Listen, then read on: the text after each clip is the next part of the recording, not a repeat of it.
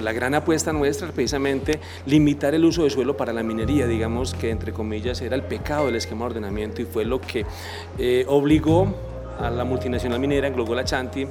que no lo podemos ocultar, ellos tratan de tapar el sol con un dedo, pero es demasiado evidente el movimiento que hace la multinacional de la mano del gobierno, porque también así se ha evidenciado para que el Consejo de Jericó pues, no debatiera el esquema de ordenamiento que estaba eh, legítimamente bien concebido y estaba cumpliendo el debido proceso dentro del honorable Consejo Municipal.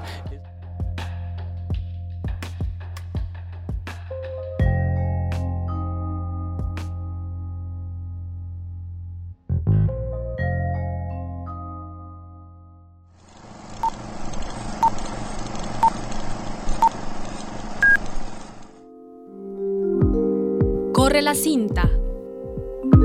Dejamos rodar la historia completa. Hola, somos Daniela Nao y Luisa Fernanda Orozco, quien les habla, y me encuentro con David Londoño, el equipo de Corre la Cinta.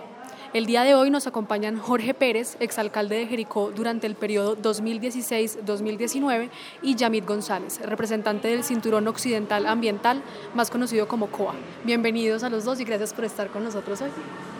muchas gracias por la invitación. Gracias, muy amables. Aquí estamos compartiendo con ustedes. Bueno, y quisiéramos comenzar hablando del esquema de ordenamiento territorial más conocido como EOT, para que nos cuenten un poco de qué se trata y sabemos que no hubo quórum para que se aprobara. Entonces, ¿en qué va la defensa también de este y cómo, y cómo él sustenta todo este movimiento contra la minería en Jericó? Eh, los esquemas de ordenamiento pues, son herramientas fundamentales para ordenar el territorio de, de, acuerdo a las necesidades actuales. Pues antes se pensaba mucho en el acomodamiento de las personas con los territorios. Ahora, pues aunque sigue siendo un tema fundamental, eh, velamos más para que esos territorios se protejan, se cuiden el impacto ambiental de nuestro asentamiento y la ocupación en el territorio se minimice. Eso pretendía el esquema de ordenamiento de Jericó. Precisamente pasamos de un 40% a más de un 60% de suelos de protección, así que era un esquema de ordenamiento demasiado bondadoso con el cuidado del medio ambiente del municipio, un pueblo que pues turísticamente viene creciendo, pero que también necesita políticas desde el ordenamiento para minimizar esos impactos del turismo, que por supuesto los hay. También impactos con el desarrollo agropecuario, agroindustrial, todo el tema pecuario también tiene sus impactos en el medio ambiente y también el esquema de ordenamiento venía a, proteger esas, esas actividades. Eh, un esquema de ordenamiento muy bien concebido, muy bien eh, acompañado, el equipo consultor de la Universidad de AFIT, demasiado competente, eh, para este tipo de proyectos a nivel departamental y nacional, una universidad que se ha venido especializando en este tema y bueno, la gran apuesta nuestra es precisamente limitar el uso de suelo para la minería, digamos que entre comillas era el pecado del esquema de ordenamiento y fue lo que obligó a la multinacional minera Glogola Chanti que no lo podemos ocultar, ellos tratan de tapar el sol con un dedo, pero es demasiado evidente el movimiento que hace la multinacional de la mano del gobierno, porque también así se ha evidenciado para que el Consejo de Jericó pues, no debatiera el esquema de ordenamiento que estaba eh, legítimamente bien concebido y estaba cumpliendo el debido proceso dentro del honorable Consejo Municipal. Es lamentable lo que pasa en la corporación de los jericuanos, cuando quedándose en eh, siete concejales sin argumentos para el debate, deciden no asistir a las sesiones, eso no está bien, cuando uno se hace nombrar, uno se hace nombrar para estas corporaciones, consejos, asambleas o con Congreso, usted tiene la posibilidad de asistir y decir, no, no estoy de acuerdo, no quiero, no comparto este proyecto y hago alguna propuesta, pero la no asistencia yo creo que es un fraude a, las, a, la gente que confía en estos concejales y un fraude al pueblo. Eso de esa manera se ha dejado ver. Entonces, en dos sesiones consecutivas no se da el quórum, no logramos el quórum, solamente asisten cuatro de los once concejales. Los demás concejales se excusan con una carta, pues que prácticamente eh, la redacción del oficio eh, se, se, evidencia la asesoría de los abogados del Anglo Gola Chanti eh, frente a lo que ellos llamaban como un esquema de ordenamiento que le faltaba legalidad, legalidad que se estaba cumpliendo, inclusive el esquema de ordenamiento superó una tutela que interponen unos ciudadanos engañados por la multinacional minera en Glogola Chanti, tutela que la juez en su momento pues falla a favor del esquema de ordenamiento y sigue el proceso. Eh, también se evidencia la intromisión del gobierno nacional. Hasta Jericó llegaron esa tarde del 26 de diciembre delegados de la Agencia Nacional Minera, de Minería, eh, funcionarios del el Viceministerio de Minas, funcionarios de la Secretaría de Minas de la Gobernación de Antioquia, eh, funcionarios de la Procuraduría Provincial de Andes, a ejercer presión sobre los concejales. Eso, eso ha sido, yo creo que una de de las intromisiones más claras del gobierno y una multinacional en un pueblo, en una autonomía que tenemos los municipios para favorecer esa decisión a la multinacional minera. Si ese OT hubiera pasado en diciembre, que los plazos estaban dados para que eso fuera así, yo como alcalde cité a sesiones extraordinarias que la ley me lo permite y me permite en sesiones extraordinarias debatir el esquema de ordenamiento territorial. Los tiempos estaban dados, estaban claros, inclusive casi que concertado el tema en noviembre donde se cumplía el periodo ordinario de sesiones del Consejo. Yo کوردینه con la mayoría de los concejales que no se debatiera en noviembre porque había nuestros proyectos de acuerdo, sino quisiera solamente en diciembre en periodos enero para poder dedicar el tiempo pertinente al esquema. Así que todo estaba demasiado transparente y desafortunadamente pues pasa lo que ustedes ya saben, ¿cierto? El esquema de ordenamiento se hunde por la no asistencia de estos concejales y el acuerdo, eh, el acuerdo que se presentó o el proyecto como tal, pues le faltaba legalidad. Tranquilamente la multinacional minera se se hubiera quedado quieta y no se hubiera movido como se movió y hubiera dejado que en enero, ya en este año, pues eh, legalmente se hubiera viciado, se hubiera tumbado el esquema. Estaba también elaborado, también fundamentado todo el proyecto que hace que todo esto pase. Entonces, igualmente hacemos las denuncias ante las entidades correspondientes de esta intromisión, de esta, esta limitación de funciones de funcionarios del gobierno nacional, también de la falta gravísima de los concejales por su no asistencia y bueno, también en su medida un pronunciamiento que hace por Antioquia eh, eh, extratiempo, extemporáneo, el acta de concertación estaba 24 de septiembre, la corporación tenía 30 días para hacer alguna observación o pronunciarse frente al acta inicial y no lo hace, lo hace el 23 de diciembre en pleno debate del esquema de ordenamiento. Así que se confabula un complot, desafortunadamente, del gobierno y de la multinacional minera en Grupo Chanti en contra del pueblo de Jericó que no quiere que se haga minería. Quisiéramos saber, tal vez Yami también nos puede contar cómo se articuló la comunidad en la defensa de este EOT. Bueno, es, es, importante tener presente que entre las organizaciones indígenas campesinas hemos considerado el EOT como una posibilidad no solamente para rechazar eh, usos del suelo que son conflictivos como la minería, sino también para tratar de buscar condiciones de protección a la tradición campesina, a la cultura indígena, a las fuentes hídricas. Es decir, que si bien un tema eh, muy fuerte en, en, el esquema de ordenamiento territorial, en la definición de los usos principales, usos restringidos y usos prohibidos, es importante plantear que el no a la minería toma fuerza, pues precisamente porque sabemos que impide que nosotros continuemos construyendo nuestros proyectos de vida y creo que Erico tiene muchas condiciones muy, muy valiosas sobre el patrimonio cultural, que eso también se incorpora en este documento, donde se definen las políticas públicas a corto, mediano y, largo plazo, donde es producto también de la participación de la gente, desde los sentidos del lugar también nos planteamos cuál es el territorio que queremos.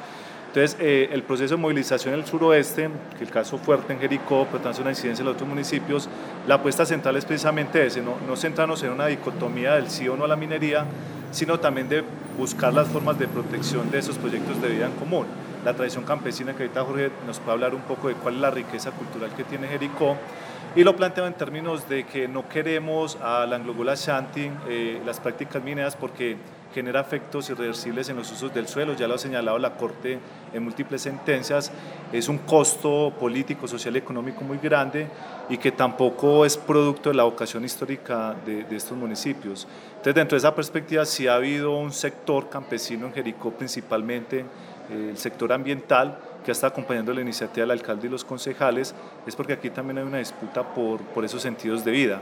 porque no estamos eh, de acuerdo que se imponga un modelo que va a generar eh, una expropiación en esas condiciones culturales propias de nuestros pueblos. Hubo un acompañamiento bien valioso, nosotros respaldamos al alcalde y a los concejales por, por, por ese ejercicio tan gallardo que, que, que, implementaron a finales del año pasado y yo creo que eso, eso es un elemento fundamental para continuar las disputas ahora. Entonces, creo que el tema, la organización ambiental de Jericó se está replanteando el fortalecimiento para eh, tener como referente la disputa por el EOT como un elemento fundamental para la movilización social. Bueno, ya ahora sí hablando, como tú bien mencionabas, Yamid, las representaciones culturales como forma también de luchar contra este proceso minero que se está dando. Queríamos hablar también del el festival que nos está congregando en este momento, el Live Festival, que durante tu mandato tuvo la primera edición. ¿Qué contrastes encuentras tú Jorge, entre la que fue la primera edición y la edición que está teniendo lugar este año? Bueno, pues la verdad nos llena de mucho orgullo ser sede del Live Festival. Yo creo que es una expresión eh, muy cercana de grandes figuras de la literatura, de la escritura, de la música, la expresión artística y la oportunidad de que los ciudadanos pues, que vienen de muchas, muchos lugares y también ciudadanos de Jericó y del suroeste se acerquen a estas personas y casi que eh, intercambien experiencias con ellos. Ahorita estábamos nada más que caminando por la terraza ellos están ahí hablando con la gente, personas que uno pensaría que no iba a conocer, pero ahí los tenemos cerca. Yo creo que es la gran riqueza del Live Festival, poder acercar estas expresiones a la comunidad. Sí, eh, que como lo mencionaba Jorge, yo sí reivindico el concepto de lo radical, es porque eh, siempre le hemos estigmatizado mucho ese concepto, siempre se asocia como, como a confrontación, a violencia, pero si volvemos al significado propio en la biología, lo radical siempre nos remite a las raíces, ¿cierto? Es esa raíz que se conecta con la tierra y se alimenta de ella. Entonces creo yo pues que si es necesario radicalizar un poco eh, las construcciones políticas locales desde, desde esos principios, ¿cierto? Porque entonces, en la perspectiva, nosotros, eh, para el esquema de ordenamiento territorial, el COA pues, plantea que no queremos minería porque queremos que se prioricen en los usos del suelo la agricultura familiar campesina, los sistemas agroecológicos, los circuitos económicos solidarios, la gestión comunitaria del agua y la tierra, el tema de los sitios sagrados, porque si en acá no hay resguardo indígena, es, un territorio ancestral, el, contexto eh, arqueológico así lo determina, y también tenemos comunidades de los Emberachamí, que si no están ubicados acá, nosotros planteamos que somos hijos de la cordillera y que hay también una construcción cultural bien, bien bonita. Eh, también pues, eh, nos parece interesante dentro de esa discusión sobre los usos del suelo dar reflexiones sobre el tema energético, pensarnos cuáles son las alternativas energéticas y frente al turismo sí nos parece interesante eh, plantear reflexiones críticas. No le estamos diciendo no al turismo o a otro tipo de prácticas, sino es que no podemos naturalizar los conflictos. O sea, sea la práctica que sea, siempre tenemos que buscar las formas de garantizar el patrimonio cultural, eh, ambiental, ¿cierto? La tradición campesina, eh, las fuentes hídricas. Y frente al turismo, pues yo creo que es importante pensar en el tema de las transiciones. Es decir, si ahorita hay un turismo conflictivo, ¿qué experiencias podemos recordar de otros lugares del mundo y cómo esas experiencias las centramos a dialogar acá en Jericó para definir prácticas más sustentables con el entorno. Nosotros en algún momento nos pensamos que ven un turismo que sea para el fortalecimiento de las economías campesinas, por ejemplo, para sensibilizar a la gente sobre los componentes territoriales, de ese un turismo también para la formación, que la gente cuando venga acá entienda qué es Jericó y cuál es la importancia de protegerlo frente al conflicto que sea, sea el minero u otras prácticas que puedan generar una afectación sobre Yo quería sumarle dos cositas a, lo que toca Yamid. Una es con el mensaje que a veces envía la multinacional Yamid, que como alcalde o como concejales o como grupo poblacional estamos creando una división y es completamente falso. Nosotros lo que hicimos fue tomar una posición gallarda, como lo decía Yamid ahora, de mucho valor en lo jurídico, en lo personal también, porque estamos prácticamente quebrando en contra del Estado. Nosotros como alcalde somos una extensión del Estado, yo creo que es la, la, la, la extensión más cercana a la ciudadanía en, en, estos territorios, que es el alcalde que puede estar con su gente y estamos diciéndole no a una propuesta de gobierno, ¿cierto? Me llamaban de otros municipios, de otros departamentos, decían, alcalde, véngase por acá para que le cuente a los alcaldes de aquí porque usted sí lo puede hacer y porque ellos no lo pueden hacer. Entonces ahí digo lo otro, que es con esa experiencia que pueden tener líderes del país en Jericó y contarles nuestra vivencia de, la mano de, la gente que ha rodeado el proceso de Jericó, porque hemos tenido un apoyo fundamental del COA, eh, de, muchos eh, eh, conglomerados de personas de la sociedad civil acompañando la propuesta de elección que ha tenido Jericó frente a este tema que no es para nada fácil y que bueno, si ahora pues eh, hay un cambio de alcaldía, llega un alcalde que le hace el juego a la minería, que recibe eh, recursos de la minería, que la multinacional casi que en su campaña se vincula con el proceso electoral, que incide en las elecciones de Jericó, o sea, mejor dicho, aquí en Jericó hemos tenido evidencias de acciones demasiado atrevidas en el marco constitucional y es donde nosotros también esperamos que las, que las entidades de control actúen, porque se vienen todas a querer eh, eh, tumbar un EOT que está legítimamente bien organizado y que le iba a, brindar garantías en uso de suelo al pueblo jericuano y por qué no entonces nos ayudan a clarificar las acciones de la multinacional minera en Jericó, casi que lo que ha pasado con Odebrecht en el continente eh, suramericano. Es una intromisión de una multinacional en gobiernos locales para favorecer decisiones futuras y poder operar o poder beneficiarse de esas decisiones de los políticos que ellos ayudan a nombrar. Eso es un tema que también es muy delicado, así que también le pedimos, y lo hemos hecho en algunos medios de comunicación, hemos pedido a los medios que se interesen por esta clase de noticias. No ha sido fácil, la verdad. Yo por, ahí tengo un video de un foro que se hizo Pintada, eh, dos medios de comunicación se, animaron a sacarlo, donde la empresa minera eh, acepta que participan en política, que quieren participar en política, que quieren patrocinar candidatos y que el marco legal colombiano se lo, permite y eso es completamente falso. Es prácticamente hacer una inversión en política que no se debe para ello favorecerse en un futuro y eso se evidencia, Jerico. Y yo quisiera preguntarles a los dos, a propósito de este festival en el que estamos en este momento, hay muchos invitados que además de ser expertos en literatura o en otros temas, son activistas medioambientales, ¿cierto? Está Boyd Davis, está Jorge Garay. Julián Ospina. Sí. Entonces, quisiéramos saber cómo ustedes creen que esas voces, digamos, ajenas al pueblo, que vienen aquí a hablar de estos temas medioambientales pueden enriquecer la discusión y cómo eso posibilita que se visibilice más esta problemática. Bueno, pues eh, a mí me parece importante que en la perspectiva del Festival eh, se trata de hacer una conexión frente a los conflictos locales, porque yo creo que el conocimiento debe llevarnos precisamente también a tener una incidencia sobre la realidad, no simplemente saber por saber, sino también saber para actuar y transformar. Entonces me parece muy valioso en términos de que haya un fortalecimiento de la opinión pública, ¿cierto? Que la gente también se llene de argumentos no solamente técnicos, sino también culturales, eh, inclusive sentimentales. Yo creo que eso hace también parte de las reflexiones sobre cuál es el territorio que queremos. Entonces me parece muy valioso porque eso va a seguir dando aperturas a reflexiones locales y más aún que son intelectuales que también eh, plantean reflexiones sobre, sobre lo humanístico, ¿cierto? entonces, en esa perspectiva creo yo que, que aporta mucho a entender el conflicto y a mirar rutas para transformarlos. Ahora, ¿qué creo yo? que sería muy interesante eh, entender la concepción de la intelectualidad, porque se habla que hay muchos intelectuales en Jericó, también entender que tenemos intelectuales que no tienen títulos, ¿cierto? Eh, tenemos los grandes sabios acá en el suroeste, desde los jaibanás o los líderes indígenas, también tenemos actores campesinos que nos pueden hablar de la filosofía de la tierra. Creería yo que sería algo muy valioso en el Life Festival para próximos eh, eventos es que haya un diálogo intercultural entre el conocimiento eh, tradicional cultural con el conocimiento, podríamos llamarlo, más profesional o técnico. Creo yo que ahí sí daría una apuntalada muy interesante para profundizar las condiciones socioterritoriales del suroeste, para entender los conflictos socioambientales y también para, para buscar soluciones a ellos. Entonces quería yo que el Life Festival de un escenario más de interlocución también para construir una filosofía propia del sureste de Antioquia. Así es, porque pues el festival está en Jericó y somos el epicentro hoy de un debate casi que nacional con, con, la presencia de la multinacional. Nos anima demasiado que personalidades como Juanes, pues eh, otras, otros, otras grandes personalidades que están o, se han referido al tema,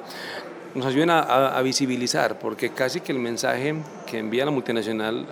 los últimos meses es que ya la minería en Jericó no tiene reversa, que ya se van a instalar y sabemos que no hay mucho por hacer todavía y ese es el mensaje del cual se han pegado algunos líderes. Ahora estamos desde la civilidad para impulsar este conocimiento y seguir empoderando a los jericuanos, porque muchos de los jericuanos no saben qué es minería. Bueno, y ese empoderamiento también yo creo que viene en parte desde la prensa y de la opinión que se pueda generar a partir de ahí. Y sabemos que la Mesa Ambiental de Jericó sacó una, un periódico y dos años después eh, Anglo Gold Ashanti saca también un periódico como contraparte a, este periódico local pues, de, de la mesa ambiental. ¿Cómo creen ustedes que este contrapeso entre ambas prensas puede afectar al discurso que se está dando en torno a la minería? Pues las correlaciones son grandes, pues eh, la empresa Mina ha tenido muchos espacios para tratar de posicionar eh, su proyecto Quebradona, está la emisora acá del suroeste, pero digamos que, bueno, también tiene acceso a otros medios de comunicación nacional y, departamental. Eh, hay una correlación de fuerzas grandes, pero digamos que también siguen eh, implementando unos medios de comunicación alternativos, ¿cierto? Entonces el de Erico es Despierta Erico, que ya está cumpliendo como cerca de ya más de cinco años creo, donde ha tratado de, de, hacer una caracterización inclusive de todo el conflicto que se ha habido con el proyecto Quebradona. Ahorita se sacó una edición especial de Jericó sin minería para seguir denunciando digamos, los conflictos generados y también el momento histórico en el que estamos, ¿cierto? Y a nivel regional también se han implementando algunos medios de comunicación comunitarios alternativos donde tratamos, por lo menos, si no tengo una incidencia nacional, si en lo local, en Pueblo Rico, en Támesis lo estamos haciendo, eh, hay medios de comunicación local, Pueblo Rico Estéreo, Támesis Estéreo, Chami Estéreo también en Carmatarrúa. Entonces son formas de cómo llevamos al diálogo este tipo de reflexiones. Ya de pronto no una incidencia fuerte a nivel nacional, pero sí pensando en más una incidencia local para seguir fortaleciendo las resistencias. Entonces, eso evidencia que estamos también en una confrontación en el acceso en los medios de comunicación. Hay una disputa ahí bien interesante donde la correlación de fuerzas grandes, sin embargo, nosotros seguimos avanzando con ese tipo de iniciativas locales. Y yo creo que eso digamos lo que, que entre comillas, que ha sido gracias a la minería. Yo creo que eh, gracias a la minería se han despertado otras bases sociales que estaban ahí quietas, que no querían cuidar ni defender su espacio y se han motivado, ¿cierto? Entonces también se da la oportunidad de tener periódicos locales, buscar otros medios de comunicación y de una u otra manera nos han ayudado también a que el tema salga de acá de la, de la, de la región. Teníamos esa gran preocupación porque las protestas de los campesinos en Palo Cabildo se quedaban casi que en una conversación muy local y queríamos que eso fuera noticia nacional hasta que se pudo lograr, ¿cierto? Ese inconformismo de los campesinos de Palo Cabildo, que en ellos enmarca el inconformismo de muchos pueblos en el país, comunidades indígenas que no han sido consultadas para proyectos mineros y que muchas veces no nos damos cuenta y no cuando pasa la tragedia, ¿cierto? Y a ellos, ¿por qué no se le preguntaron? Y quién responde después. Entonces, yo creo que ese tema mediático ha sido importante aunque en algunas ocasiones nos sentimos, digamos que yo creo que un poco eh, por debajo de la capacidad que tiene la multinacional de influenciar grandes periódicos y cadenas de prensa nacional, que prácticamente ellos no hacen un reportaje, sino que pagan una noticia y mandan un mensaje equivocado a todos los ciudadanos. Entonces, no, acá en Jericó también se ha movido, yo creo que la, la opinión frente a lo que verdaderamente pasa y lo que es minería, porque lo que sale en el periódico de la multinacional no es lo que es la minería. Ellos sacan ahí otras noticias muy diferentes y ojalá que se atrevieran a contar de que lo que es minería, de lo que le hace falta a ese estudio de impacto ambiental, que no es la lectura del impacto al ecosistema nuestro. Dentro de las estrategias de comunicaciones locales, eh, nosotros lo conectamos a una línea que llamamos eh, educación territorial, donde los medios de comunicación alternativos son centrales para ese tipo de reflexiones. Eso en conexión, luego como abre bocas, va en conexión con una apuesta que tenemos de las cátedras del territorio, es una apuesta que también estamos implementando en las instituciones educativas, también entender la comunicación desde el voz a voz como una apuesta pedagógica. Tenemos las escuelas eh, del territorio, entran las escuelas agroecológicas, las escuelas de cultura y arte, eh, tenemos las fincas escuelas agroecológicas, eh, las escuelas con niños y niñas, polinizadores del territorio, y también estamos pensando en perspectiva futuro, que esos son datos que estamos planteando inclusive para el esquema de ordenamiento territorial, las casas madres del territorio, o las salas patrimoniales del territorio, espacios como estos donde no sea solamente el arte, sino componentes actuales, entender el patrimonio como algo vivo, donde podamos tener todo lo de la tradición campesina, cultura indígena, fuentes hídricas como un espacio de formación. Entonces, eh, lo pensamos también en función de la relación entre comunicación y educación. Ya para ir cerrando, quisiéramos saber si ustedes tienen algún otro mensaje, pues además de todo lo que hemos hablado, que quieran compartir con las personas que van a escuchar este podcast en Medellín, en Jericó y en otras ciudades. Pues yo quisiera decir que esto es una, es una disputa a largo plazo, que yo creo que esto no se define únicamente en el licenciamiento no ambiental del Anglo eh, nosotros tenemos que prepararnos inclusive en este momento que no ha sido aprobado y en caso de que lo aprueben, porque sabemos la correlación de fuerzas, obviamente vamos a hacer lo necesario para que, para que esto no avance. Eh, pienso que esto es como, como una carrera en ciclismo, es algo de mucho kilometraje y no podemos agotar todas nuestras fuerzas en el primer kilómetro. Es algo que se viene construyendo con paciencia, que los ritmos de la empresa es mucho superior al nuestro, pero cuando nosotros logramos hacer acciones concretas tenemos eh, un efecto muy fuerte. Entonces, con calma vamos a seguir avanzando, ya hemos estado pensando en algunas acciones muy locales de intercambios, de activar acciones de mecanismos de participación ciudadana, fortalecer la participación social. Entonces creo que la lucha apenas comienza y a nivel regional nos seguimos fortaleciendo y queremos plantearle a quienes nos escuchan que Jericó no está solo y que eh, se ve una fuerte confrontación, nosotros no hemos sido derrotados, nos derrotarán el día en que ya no existamos y ya somos muchos, muchas personas en este proceso, entonces largo es el camino. Sí, igualmente pues yo creo que es una situación demasiado desafortunada para el presente y el futuro de Jericó, tanto pues como la titulación y lo otro desafortunado es el papel que ha jugado el gobierno nacional, porque no ha querido escuchar la voz de tantos jericuanos, de tanta gente en el país que envían mensajes de que es demasiado impertinente la propuesta de minería en el territorio. Otro mensaje fuerte también es que invitar a la comunidad de que estén muy atentos eh, a lo que viene pasando. El esquema de ordenamiento territorial va a tener un, yo creo que una, un acompañamiento importante de la comunidad, de las entidades de control, el Consejo Municipal también eh, y la, toda la alcaldía. Eh, vamos a estar muy atentos a lo que esté pasando. En ningún momento vamos a tener acciones de persecución ni mucho menos, no es como la idea, pero sí estar atentos, vigilantes, veedores de que lo que se quiera hacer en el territorio eh, pues se haga como tiene que ser y que sean escuchadas las voces, invitar también a la comunidad de una manera muy respetuosa. Aquí hay movilización social para hacer, hay voces para, para, para elevar y mensajes para llegar a todos lados que en el suroeste de Jericó queremos la minería. Muchas gracias. muchas gracias por estar con nosotros en Corre la Cinta hoy y ellos fueron Yamid González, representante del Cinturón Occidental Ambiental, y también estuvimos con Jorge Pérez, exalcalde de Jericó. Muchas gracias por estar con nosotros en Corre la Cinta.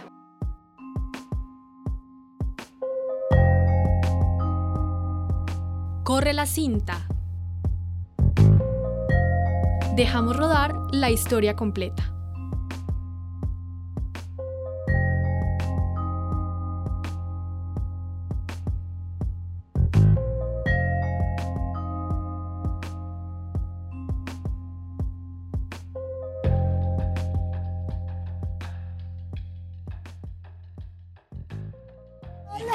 No estamos en Suiza, señora. Estamos en Medellín, Colombia.